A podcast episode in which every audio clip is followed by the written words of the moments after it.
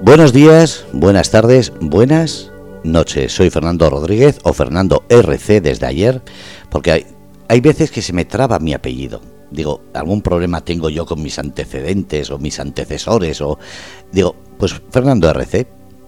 Y así no me confundo. Del grupo Radio Cómplices y estamos a las 18.44. Martes 18 del 10 de octubre. Y vamos a recibir a Julio Arnau Catalá. Ya estuvo aquí, hay gente que lo habéis escuchado. Una persona que nos va a contar primero quién es, cómo empezó en todo esto y de ahí a la actualidad. Así que vamos a recibirlo. Hola Julio, buenas tardes. Hola Fernando, buenas tardes. Encantado de charlar contigo otra vez. Y yo igualmente, porque además de la trayectoria que estás llevando, siempre tienes cosas y anécdotas que dices, madre mía, estás ahora mismo que no paras. bueno, ojalá. No, eh, pero estoy contento, estoy contento porque, bueno, voy haciendo algo de vez en cuando y ahora, pues, mi última aventura ha sido algo extraordinario de lo que estoy muy, muy satisfecho. Antes, antes de hablar de esa última aventura, vamos, para la gente que no te ha escuchado, ¿cómo fue? Eh, porque tú trabajabas en la aviación. A ver, eh, cuenta, cuenta eso, ¿cómo fue? Y ya vamos viniendo hacia la actualidad. Bueno, eso fue eh, una serie de situaciones que se fueron concatenando. Yo dejé de trabajar en la aviación porque me dio un infarto y no ya no podía seguir volando y entonces alguien me comentó que tenía una voz que podía servir para trabajar en la radio para hacer doblaje y me animé a apuntarme a una escuela de doblaje. Estando en la escuela me llamaron para hacer si quería hacer una prueba en Telecinco. Les dije que sí, hice un programa en Telecinco que se llamaba De Buena Ley. Me gustó mucho, me lo pasé muy bien vi que no me ponía nervioso el hecho de tener 14 o 15 cámaras a mi alrededor y dije, hombre, pues esto eh, me gusta. A partir de ahí me apunté a dos o tres agencias y me fueron llamando de vez en cuando. Iba haciendo, hice alguna cosilla de publicidad, algún spot, muchos cortos para las escuelas, porque las escuelas siempre nos piden si podemos echarles una mano y bueno, fue poco a poco.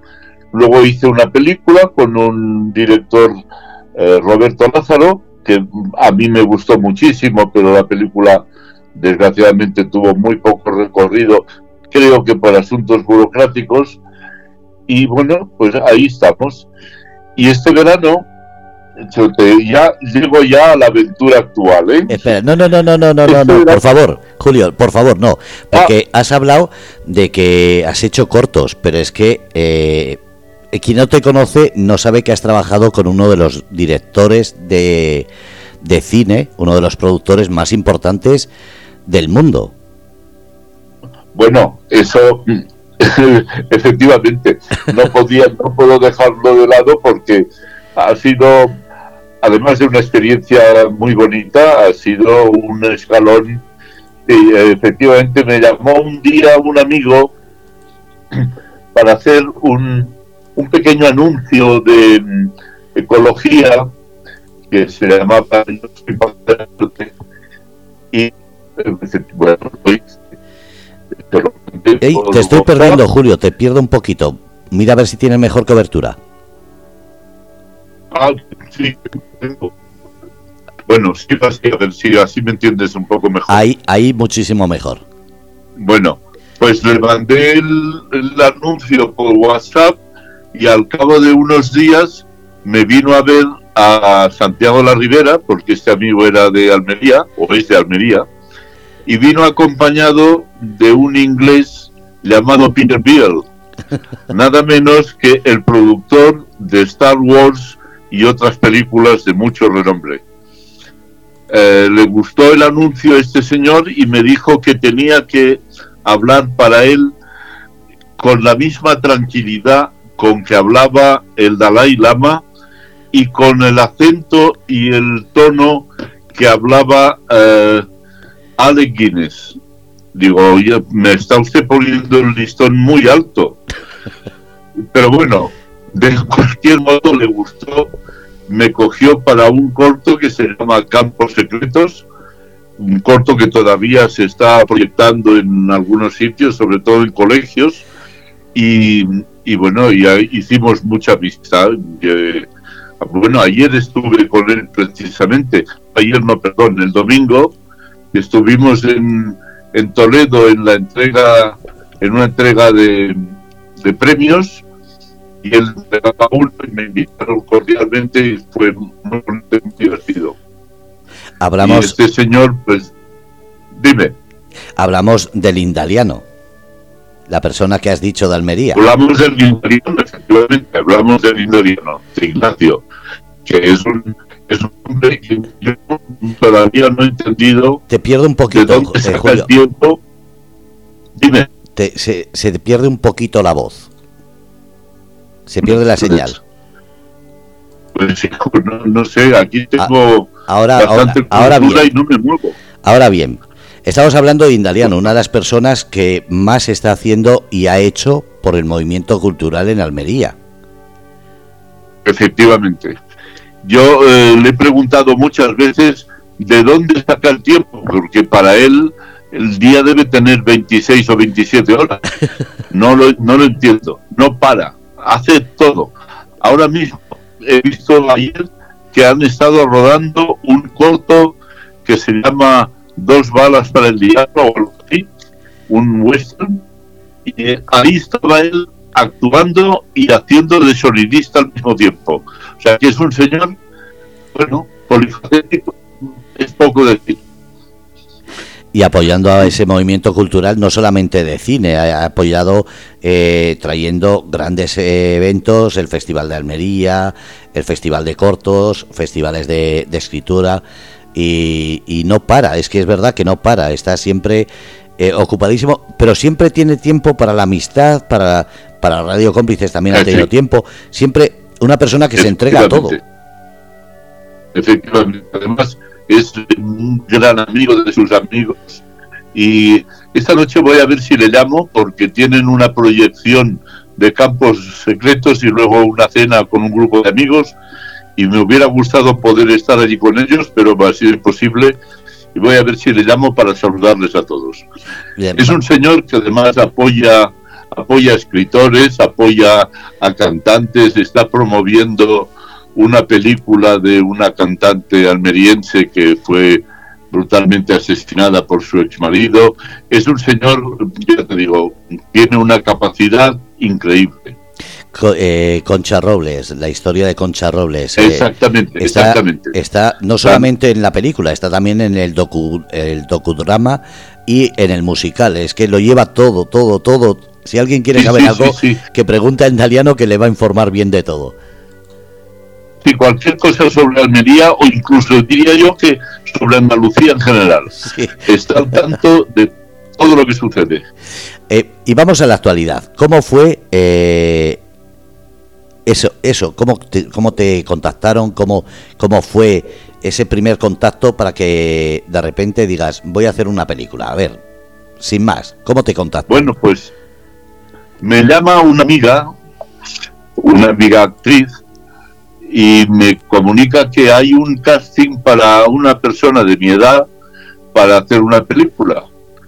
Yo, pues bueno, cogí el tren en, Santiago de la Ribera, me fui a Madrid, en Madrid pasé el casting, estuve, bueno, una mañana, pues de mediodía me volví otra vez para, para la Ribera, y al de tres días me llamaron de que, bueno, me habían cogido y me preguntaron que si tenía pasaporte. Digo, bueno, el pasaporte sí tengo, pero eh, ¿para qué? Dice, bueno, es que la película la rodamos en Angola. Y entonces, a mí se me vino un poco el mundo encima. Digo, bueno, yo hace, hace ya cuatro o cinco años que no me he subido a un avión, ni siquiera para ir de vacaciones. No sé qué tal me va a sentar esto pero mm, por otro lado, por otro lado tenía una ilusión enorme en hacer la película, me mandaron el guion, el guion era precioso, eh, bueno, te diré que leyendo el guion se me caían las lágrimas, con eso te lo digo todo. Y bueno, pues nada, nos hemos ido a Angola, hemos rodado, hemos vivido una experiencia increíble, porque hemos rodado con unos niños de, bueno, ni había niños desde 4 a 16 años en una escuela de música y era emocionante verles ver cómo los mayores cuidaban de los más pequeños, cómo los pequeños miraban a los mayores embelesados, se agarraban a un violín, intentaban tocar igual que ellos. Ha sido una experiencia muy bonita. Por eso te digo que ha sido increíble, no tienen nada, porque es un país desgraciadamente eh, le falta el reparto de los bienes no está jugando todavía, pero no tiene nada, pero todo. Nos han invitado a comer, nos han invitado a estar con ellos, a ver cómo vivían. Ha sido una experiencia muy, muy bonita. Yo les decía muchas veces a mis compañeros de rodaje, ¿os dais cuenta la suerte que tenemos de haber nacido donde hemos nacido? Nos quejamos porque uno tiene que quejarse e intentar llegar a algo un poquito más arriba, pero en realidad no tendríamos derecho. Eso es lo que pasa muchas veces, que no nos damos cuenta hasta que no salimos de los afortunados que somos, no solamente el país en el que vivimos, sino en la situación social que vivimos. Exactamente, exactamente. Nosotros, eh, tú a veces tienes el problema y dices, bueno, tendría que cambiar de coche y no, y esta gente van andando a cualquier sitio y van en bicicleta y el que más tiene tiene una moto en la que se juega la vida todos los días porque el tráfico tendrías que verlo es infernal pero te repito ha sido una experiencia increíble ¿Y cuánto tiempo ha durado esa producción? Bueno, estamos en ello aún, ¿eh? Hemos eh, terminado el, el rodaje en Angola, que ha sido casi la mitad de la película. Tuvimos ahí 10 días, 10 días de no parar, por no me preguntes qué tal es el país porque no lo he visto, solo he visto un poco de la capital y, y, ahora nos queda todo lo que queda de rodar en España, que creo que vamos a empezar, si no hay inconveniente, vamos a empezar otra vez el viernes, el viernes próximo, y rodaremos en, en Navarra, y en Zaragoza. Y bueno, mm, se espera que terminemos a primeros de noviembre y luego pues con la postproducción y etcétera, etcétera, pues que puedan estrenarla a, primeros del año que viene, en marzo como muy tarde. Además de todo esto, también has estado involucrado en anuncios. Sí, algún otro que algún que otro spot he hecho. A mí el que uno de los que más me gustó fue uno que hice para Greenpeace hace ya unos años, un par de años, que fue un anuncio diferente porque eh, anunciábamos que cambiábamos para peor y entonces tuvo su gracia. Sí, he hecho algún que otro spot y estoy contento con ello porque, bueno, es divertido, es como una película en miniatura, ¿no? ¿Qué es lo que te aporta? Eh, porque claro, de repente estar trabajando en aviación te da un ataque al corazón, no puedes seguir con la vida que llevabas. ¿Qué es lo que de repente te aportó todo esto de, aprender locuciones, del cine, de los cortos? Te, te, sacó de ese... Porque claro, sería como, como una ducha de agua fría, estar en plena salud y disfrutando de la vida y de repente te dicen no puedes eh, seguir con el trabajo que te gusta. Bueno, eh, en realidad fue lo del shock de lo de no poder volar más y todo esto fue muy al principio. Luego, al, al año y poco de haberme, de estar yo de baja, eh, mi mujer también se pudo jubilar. Entonces mm, ya no, no eché tanto en falta el subirme a un avión, porque, bueno, teníamos una vida los dos muy completa y muy llena y no, no lo echaba en falta. Pero cuando empecé con todo esto fue como volver, volver a empezar una experiencia nueva, eso es lo que fue en realidad. Y, aunque yo había hecho teatro de jovencito en un grupo de aficionados y esto, pues eso me llenó muchísimo, me daba como ganas de, esperando a que llegara el día que vamos a empezar a rodar tal día. Oye, que te han llamado para que vayas a una prueba y entonces estabas como ansioso para ver qué pasaba. Era un aliciente nuevo, ¿no? Y eso me ha aportado muchísimo. Mi mujer a veces me riñe que trabajo, me muevo más de la cuenta y, y que debería tomármelo con más calma, pero me, me, da una energía que en realidad no tengo, pero que ahí está. ¿eh? Y me, me gusta, disfruto con ello. A mí el ponerme delante de una cámara es como como si me transformara de alguna manera y si me dicen tienes que a ver si consigues llorar, pues consigo llorar. Y entonces todo eso mm, me da una satisfacción tremenda, Fernando, tremenda. Me alegra eso. Eh, y después otra cuestión, eh, la edad. Mucha gente cuando llegamos a cierta edad se vienen abajo diciendo ya lo tengo todo hecho, ya no me queda cosas por hacer y de repente a ti eh, es cuando estás ahora mismo en pleno, como digo, segunda niñez o segunda infancia o segunda adolescencia, no paras. Bueno, lo de la edad, eh, uno no se acuerda, no se acuerda hasta que llevas a lo mejor media hora andando o media hora repitiendo una escena y empiezas a cansarte y dices, bueno, claro, es que tengo 77 años, es que ya no soy un crío, pero no te acuerdas de la edad, no te acuerdas. Yo por lo menos eh, no me acuerdo, a no ser que me exijan una cuestión, me exijan algo, un esfuerzo físico que no soy capaz de hacer, pero por lo demás eh, no, no pienso en ello. Además, generalmente trabajas con gente muy joven y lo que estás es animado y esporeado por estar a su altura, ¿no? Eso te iba a comentar, la diferencia de edad, eh, ¿cómo es el trato? Porque la mayoría de la gente con la que trabajas son, eh, se puede decir, gente que casi le doblas la edad.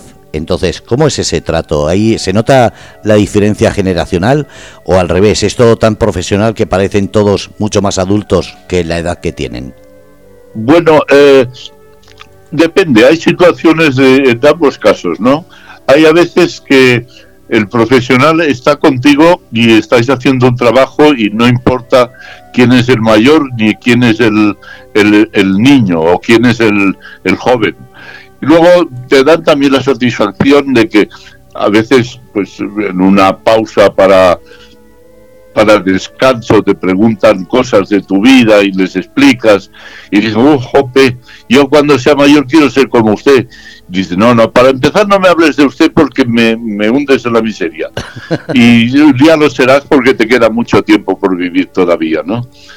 Pero sí, a excepción de esta película que estamos haciendo ahora, que eh, los, los cuatro o cinco actores principales somos más o menos de la misma edad yo soy el más viejo de todos, pero los demás me van a la, me van a la zaga muy cerca. ¿Qué proyectos tienes para en breve? Porque has dicho que tienes que terminar esta película y después el montaje, la publicidad, etcétera. Esperas que a primeros de año ya esté disponible. Pero ¿tienes alguna cosa más? Porque, como digo, cuando no es un anuncio, es un evento, cuando no, eh, casi, casi, también otro comunitariano que te faltan horas. Pues no, no, no, yo, uy, al italiano no le llego a la suela del zapato. No, ahora mismo, cuando terminemos esto, en principio no tengo nada. Pero le voy a decir a mi agente que te escuche, a ver si se anima y me busca alguna cosa. Será, será por falta. Eh, ¿Cómo es eh, rodar un corto, rodar una película o rodar un anuncio? ¿Se nota mucho la diferencia?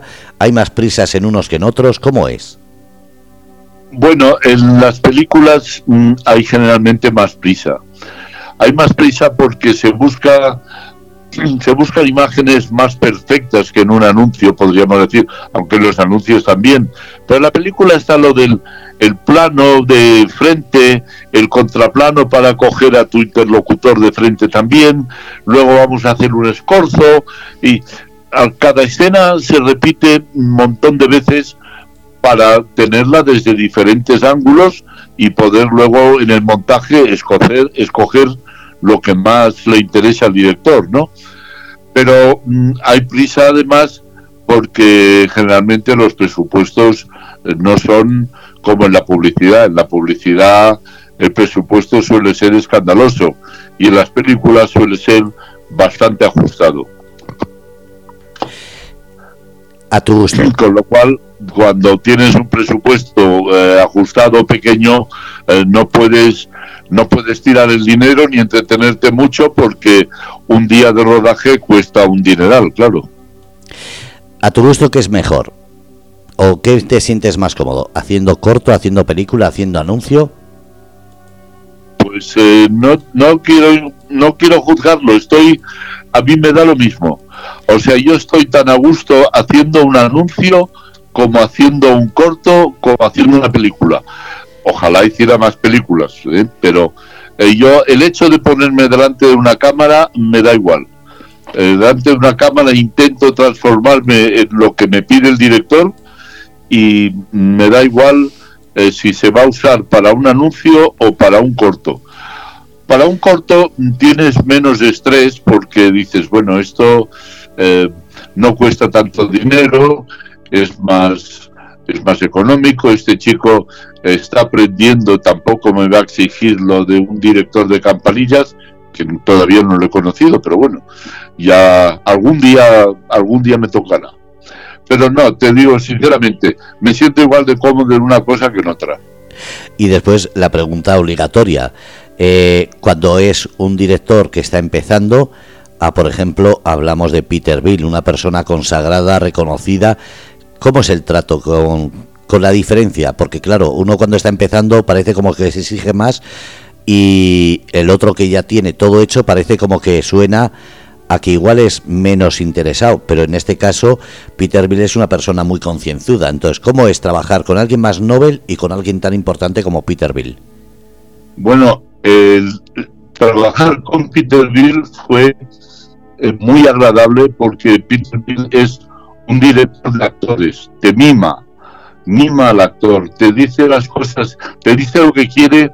Eh, con una delicadeza y un cariño que no puedes no puedes dejarlo pasar. Hay actores, digo, hay directores que son exigentes de otra manera, o sea, exigen. Pero Peter, Peter y otros directores de actores te piden las cosas eh, bien pedidas, o sea, te convencen para que hagas lo que ellos quieren que hagas. Eh, no, no son exigentes. Peter es un, trabajar con Peter ha sido un premio, porque es un hombre de una amabilidad y de un cariño increíbles. He trabajado también con otro director, un chico alemán, Jopi Ries, que porque dice, he hecho un largometraje alemán, ¿sabes? O sea, esto, bueno, el hecho de hablar idiomas a veces tiene sus ventajas. Pues este chico también era un director de actores, te, mimaba y te trataba con mucha consideración. Hay algunos que no tanto, pero yo Y la diferencia entre un novel y un, un veterano eh, se cuando el veterano sabe perfectamente lo que quiere y el novel eh, a veces duda de lo que va a salir o cómo va a enfocar para conseguir lo que quiere.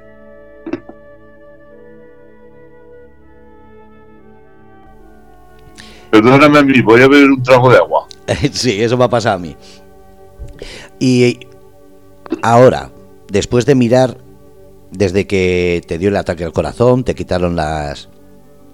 ¿Crees que si hubieses empezado antes tendrías la misma perspectiva o gracias a esa jubilación anticipada ha sido cuando has dicho, ahora no tengo prisa, ahora voy a disfrutar, porque lo empezaste como un hobby, pero ahora ya eres todo un profesional. Bueno, ojalá. No, yo sigo considerándome un aspirante actor. El, eh, bueno, yo lo de decir si hubiera empezado antes, eh, nunca sabes, Fernando. A lo mejor, pues, eh, habría fracasado mucho antes también no, no me arrepiento, no cambiaría nada de, lo que ha sido mi vida. he vivido muy bien, he tenido una vida muy bien, muy buena, he conocido a la mujer que me acompaña a lo largo de ella, con la que nos llevamos fenomenal, y entonces el decir, bueno, si Al hubiera hecho esto en lugar de aquello, no, no quiero, no quiero ni pensarlo, porque no sabes lo que habría sido. Estoy muy contento tal como se ha desarrollado. Ahora empecé con un hobby y ahora estoy dedicándome plenamente a ello, plenamente dentro de lo que cabe, o sea, cuando alguien me llama. Y bueno, estoy muy contento tal cual está. No, no cambiaría nada, ya te digo. Me alegra porque muchas veces eso pasa, que pensamos y decimos, no, es que pensar con la mentalidad que tenemos ahora, lo que dices, igual si se hubiese sido antes, hubiese tomado de distinta manera. En cuestión de, del mundo cultural, del cine, de documentales, de cortos, de ¿crees que se está haciendo mucho ahora que está quitada la pandemia o todavía tenemos que darle un empujón más, que se ha quedado un poquito parado? Bueno, yo creo que se puede hacer mucho más de lo que se hace todavía, eh, porque mm, para empezar, los cortos tienen un recorrido mínimo porque van a festivales y poco más y en los festivales los ven un público muy limitado. No sé, yo creo que por ejemplo los cortos se podrían poner como antes poníamos el nodo en las salas de cine. Antes de la película un corto. Los cortos duran como mucho 20, 20 30 minutos. No, no, no pasaría nada. Y se darían a conocer y los directores noveles que empiezan con los cortos cogerían confianza en sí mismos y ganarían algo de dinero, sería, sería otra cosa.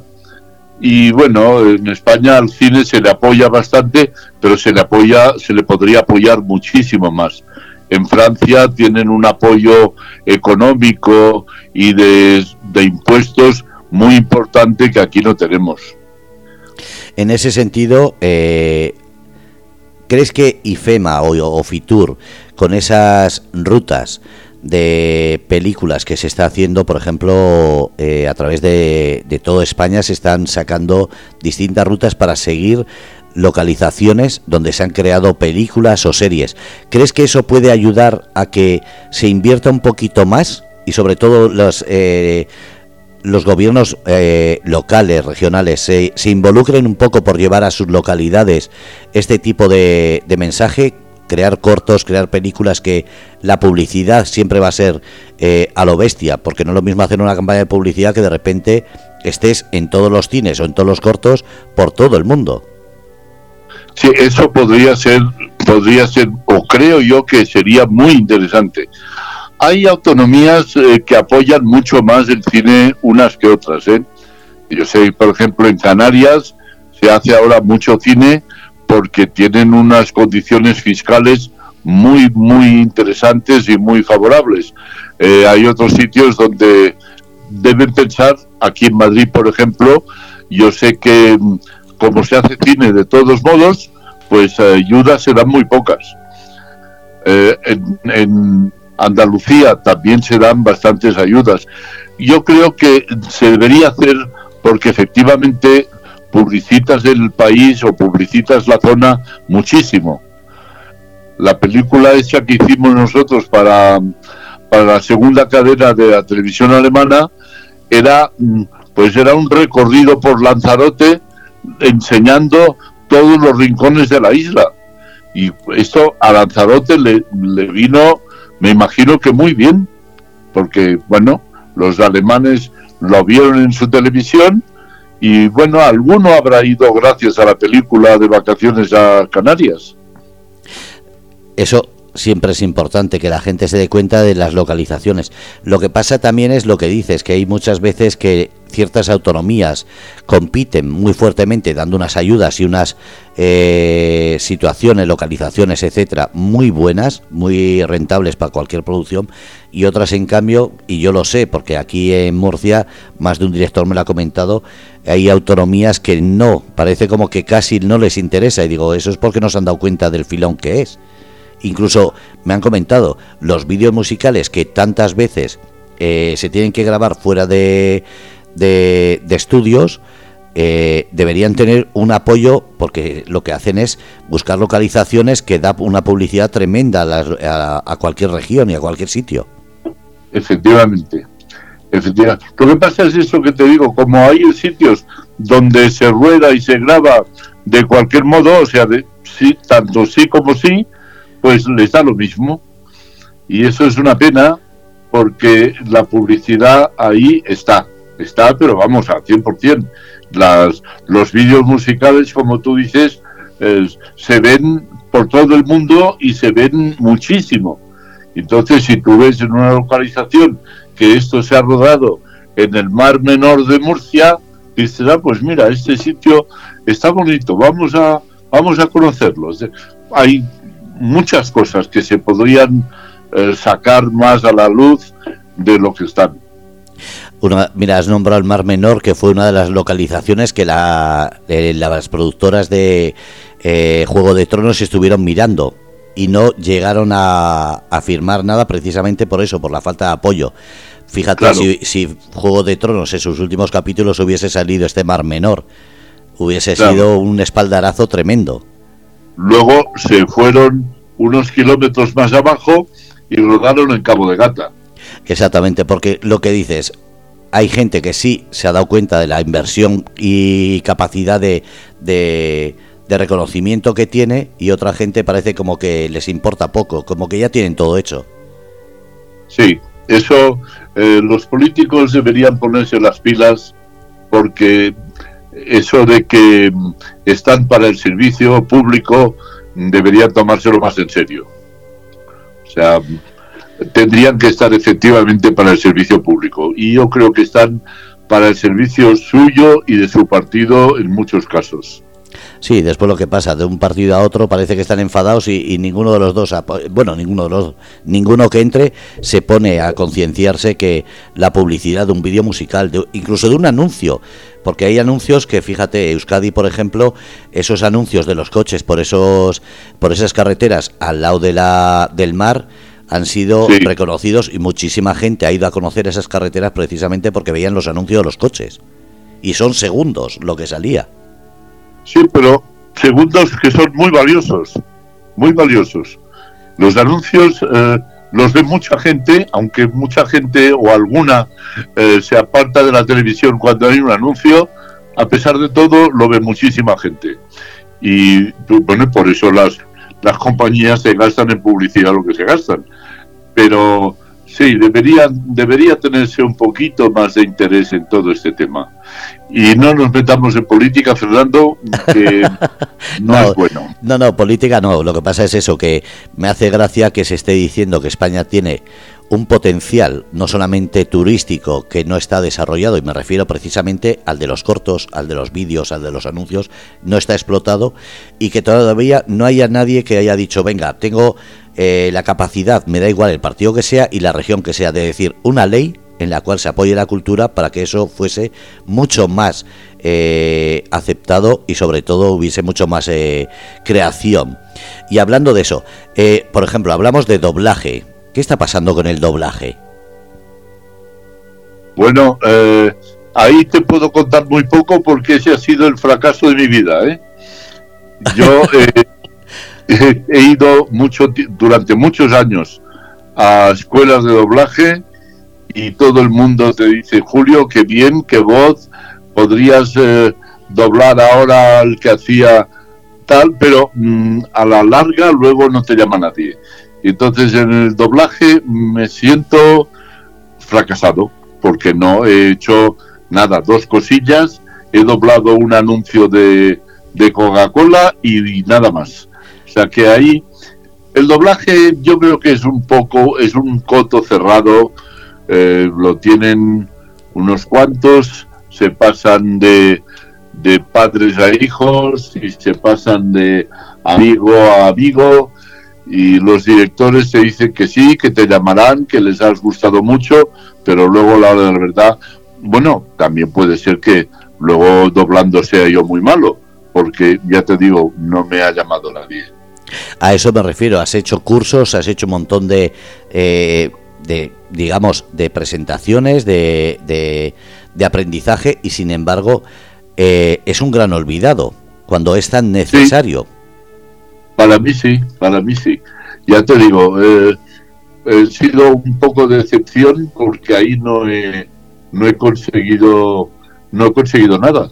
A pesar de, ya te digo, que vas a una escuela, el director de la escuela te promete el oro y el moro y, a la hora de la verdad, nada. Es posible que, no sé, que tenga yo una voz peculiar o que luego a la hora de, de sincronizar eh, sea muy malo y, por eso no me llamen.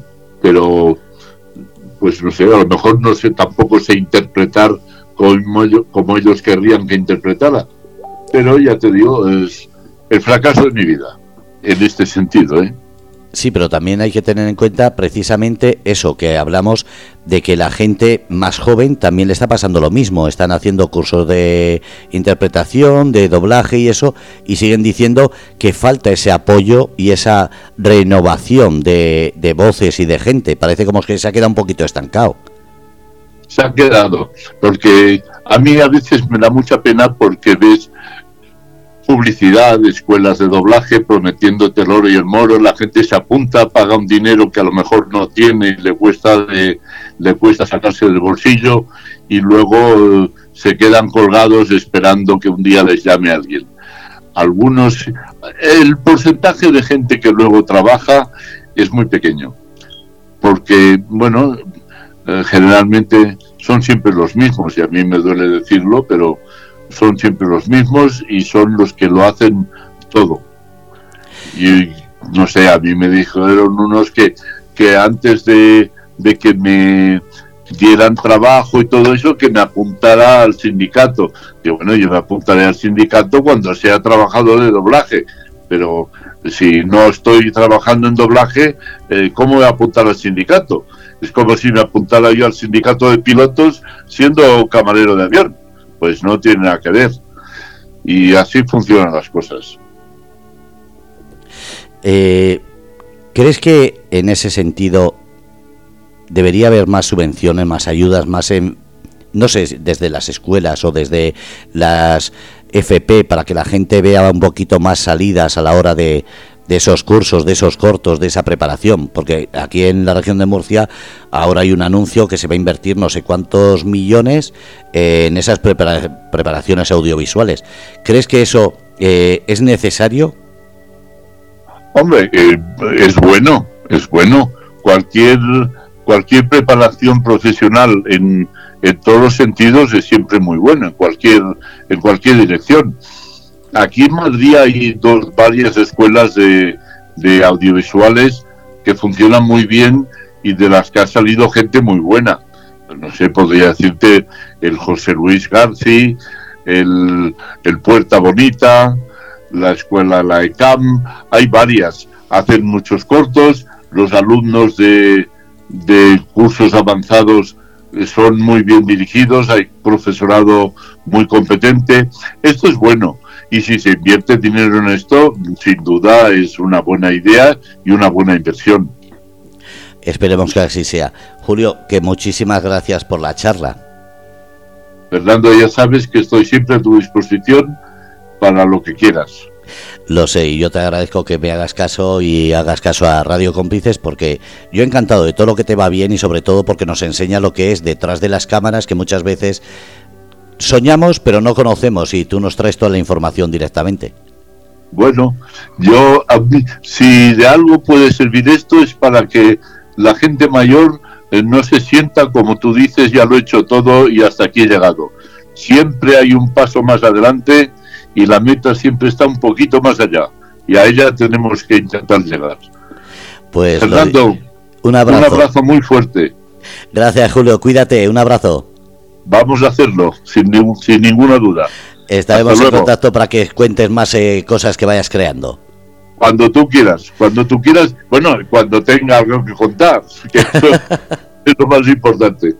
Un abrazo, Fernando. Un abrazo, cuídate. Bueno, pues habéis escuchado Julio Arnau Catalá, actor y sobre todo persona comprometida con el mundo de la cultura y sobre todo intentando luchar que los sueños se cumplen y demostrarlo. Un abrazo a todos, ha sido Grupo Radio Cómplices. hoy, aquí martes 18 de octubre.